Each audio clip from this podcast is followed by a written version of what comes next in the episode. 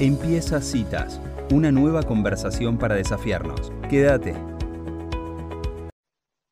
Muy bien, es un gusto para mí darle la bienvenida a David Miazo. Él es el economista en jefe de FADA, la Fundación Agropecuaria para el Desarrollo Argentino, y hoy nos trae un tema que está buenísimo que alguien nos lo pueda explicar para poder entenderlo en criollo, como decimos acá en la mesa. Nos va a hablar del dólar soja y ya que estamos del dólar en general. Bienvenido David a Citas, soy Elisa Peirano, ¿cómo estás? Muy bien, un gusto como siempre conversar con ustedes. Bueno, David, contanos un poco qué está pasando porque creemos que probablemente el dólar esté medio esté descontrolado o está como está, en parte porque hay especulaciones respecto al dólar soja también, ¿no? Sí, en realidad eh, puede haber influido el hecho de que el dólar soja venga mucho más lento de lo que se preveía eh, y puede, puede haber un componente ahí de que bueno, el Banco Central no va a poder juntar todos los dólares que esperaba por ese lado eh, y se complica un poco más el escenario. Puede ser uno de los factores, pero claramente no, no es el único. Claro, claro. Ahora, ¿qué es explicar eh, primero qué es el dólar soja para alguien que escucha, o alguien que, por ejemplo, no es de Argentina y, no entiende que, por qué tenemos un dólar particular que se llama dólar soja? Bien, básicamente eh, el gobierno, o sea, hoy nosotros tenemos un tipo de cambio oficial que está cerca de los 212 pesos, 215 pesos, ¿no? Ese es el tipo de cambio oficial al cual se liquidan las importaciones y las exportaciones. Bueno, un exportador de cualquier producto vende 100 dólares afuera y por cada uno de esos dólares le pagan 215 pesos. Cuando el dólar de verdad real, en este momento mientras estamos conversando, está eh, llegando a los 440 pesos, ¿no? Y lo mismo un importador. Un importador quiere importar un auto o cualquier cosa que se necesite importar y el Banco Central se lo vende a ese valor de 215 pesos. ¿Qué pasa? A ese valor de 215 pesos no hay ningún incentivo a vender, porque básicamente vale la mitad de lo que vale el dólar libre. Entonces, no hay incentivo a exportar y a vender. En el caso del productor agrícola, que en el caso de la soja, también en el maíz, lo puede guardar en un silo y esperar hasta que realmente necesite ese, e, ese dinero para vender. Entonces dice, bueno, yo la verdad que esto no me sirve hoy, si hoy no necesito el dinero para invertir, para comprar insumos, etcétera, lo guardo hasta que sea conveniente vender, ¿no? Entonces eso le genera cierta ansiedad al gobierno. Digo ansiedad porque tarde o temprano eso se vende igualmente, ¿no? Mm. Digo ansiedad porque tiene la necesidad de que esos dólares entren rápido, ¿no? Que entren de ahora, de acá dos o tres meses. Entonces eso le genera ansiedad al gobierno. Entonces trata de generar un incentivo para que el productor, en vez de esperar, venda ahora. ¿Cuál es ese incentivo? Un incentivo cambiario, pagarle más ese dólar. En vez de pagarle ese dólar, como se lo paga a todos los exportadores, a 215 pesos, se lo paga a 300. Por eso se le llamó dólar soja. Eso fue en el caso, eso se hizo en septiembre, se volvió a hacer en diciembre, se hizo ahora y ahora se le llamó dólar agro porque no solamente estaría la soja, sino que entra en algunas otras economías regionales, aunque tampoco es tan directo en otras economías regionales porque se tienen que inscribir las empresas, tienen que eh, proveer productos a los acuerdos de precios con precios controlados, entonces eh, no es tan directo, pero por eso en esta oportunidad se le llamó agro y no solamente dólar soja. Ahora, esta, esta diferenciación del dólar es para los exportadores de, agro, no es para los productores o es para el, digamos, para qué la cadena productiva? El que, eh, es para el que hace la exportación. Quien hace la exportación es el exportador, que básicamente vende la soja, la harina o el aceite de soja, recibe esos dólares y está obligado a esos dólares, apenas los recibe, de hecho, en algunos casos adelantarlos, eh, a liquidarlos eh, y convertirlos automáticamente en pesos. Y ahí en, en esa liquidación, a convertirlo en pesos, ahí se los convierten a ese mayor tipo de cambio.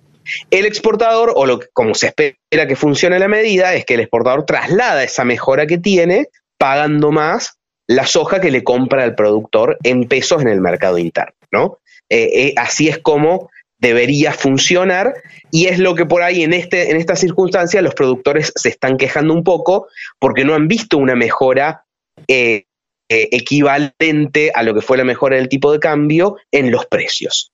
Y mm. es por esa razón que no se ha visto esa mejora, que entonces los productores no han tenido ese incentivo a vender. Y por esa razón viene el dólar soja 3 muy lento o más lento de lo que se esperaba o mucho más lento que las dos ediciones anteriores, porque ese incentivo de precio que se esperaba lograr no se ha traducido en una mejora de precio tan importante como para el productor se apure a vender. Claro. Ahora, estructuralmente, David, esto, esto suena como a esas medidas que toma el gobierno como para atajar algo que se le está yendo de las manos, ¿no? El dólar a 4.40, como decía vos recién, muestra que es digamos que la medida no, no, no, llega a, compensar todo lo que, o sea, es como, son esas cosas que se hacen, que se tiran tiros fuera del, del, ángulo, digamos, donde hay que invocarle a, la, a solucionar el problema económico, ¿no? Sí, exactamente, es simplemente un parche que ayuda a comprar, te diría, días, eh, eh, eh, ni siquiera meses. te doy un ejemplo. El primer dólar soja fue en, en, septiembre y fue muy exitoso en el sentido de cuántos dólares lograron que se liquiden y a los 60 días teníamos el dólar soja de diciembre. Mm. Y a los 90 días estábamos discutiendo este dólar soja o dólar agro actual. Y este dólar agro, si sigue así, va a durar, o sea, tiene vigencia por 45 días, pero los dólares que genere no van a alcanzar más de 60, 70 días y ya vamos a tener que, tener que estar inventando una nueva solución. Eh, y, y entonces, es un parche cuyo efecto dura días y de ninguna manera genera más exportaciones o más riqueza. Si no es eh, la misma la producción que ya está, que se iba a vender en los meses subsiguientes, bueno, se adelanta porque está ese incentivo y se vende antes de lo que se iba a vender, pero es, el único efecto que se genera en términos de, ingresos de dólares, que es el objetivo central. Pero queda un efecto secundario, mirándolo desde la economía, que es la emisión de todos esos pesos. Porque cuando el Banco Central eh, compra un, eh, un, dólar a 300 y después se da vuelta y lo vende en 215 o cuando empezó a cerca de 210, está perdiendo 85 pesos en el medio. Y esos 85 pesos que pierde el Banco Central básicamente los está imprimiendo, además de, los efectos colaterales que podemos hablar dentro del propio sector agropecuario. Claro. Ahora, esto tiene vida corta, David, por lo que por esta, o sea, ¿hasta cuándo te parece lo pueden sostener? Mira, la verdad es que cada vez parece más, o sea, el único objetivo del gobierno con esta medida y varias otras, como lo que se conoció de los bonos del ANSES, eh, el swap con China, el financiamiento este que, llegó del BID, del Banco Mundial, con todas estas herramientas que está tratando de buscar el gobierno, lo que está tratando de hacer es tratar de llegar al cambio de gobierno, llegar a diciembre, sin tener que devaluar. O sea, hoy la devaluación no es una cosa de que alguien piense que es buena idea o mala idea, que puede traer más beneficios que, perjuicios, sino que es una realidad. El peso ya se depreció. El peso hoy ya vale menos. Entonces la decisión es cuándo se hace, cuándo se sincera ese tipo de cambio. ¿Se hace ahora, se hace en tres meses o se hace cuando cambie el gobierno? Bueno, lo que está haciendo el gobierno actual es tratar de, con todas las herramientas a las que puede acceder, que eso no le caiga a este gobierno, sino que le caiga al próximo. ¿no? Es, lo que está tratando de hacer. Si vos me preguntabas en agosto, yo te decía, ahí probablemente lleguen.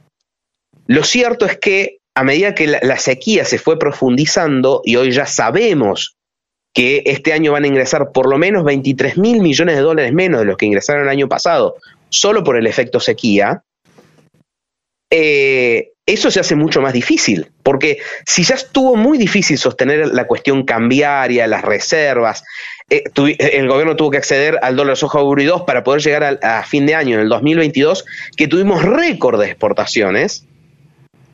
¿Qué puede pasar en este 2023? Con 23 mil millones de, dólares menos, más inflación, más problemas, la incertidumbre que generan las elecciones. Entonces, la verdad es que cada vez resulta más difícil eh, poder ver la probabilidad que el gobierno pueda llegar hasta el cambio de gobierno con este esquema. Yo creo que va a intentar seguir eh, tratando de llegar y lo que va y, la herramienta a la que va a, va a acudir es a más cepo, más cepo cambiario, más cepo importador. Mm. Eh, eso, eso trae cada vez más problemas, pero bueno, faltando pocos meses va a tratar de cerrar el grifo, si se quiere, por ese lado. Claro, ahora, ¿no te parece que el gobierno está, pagando un costo político por, hacer esto, creyendo que el costo político se lo va a tener el próximo, el próximo, las próximas autoridades? ¿No te parece que se está llevando puesto el costo al, propio gobierno la imagen? Dicen que está la, imagen más negativa de la historia de, un gobierno en ejercicio. Sí, sí, puede ser, puede ser digamos, que, también esto le esté generando.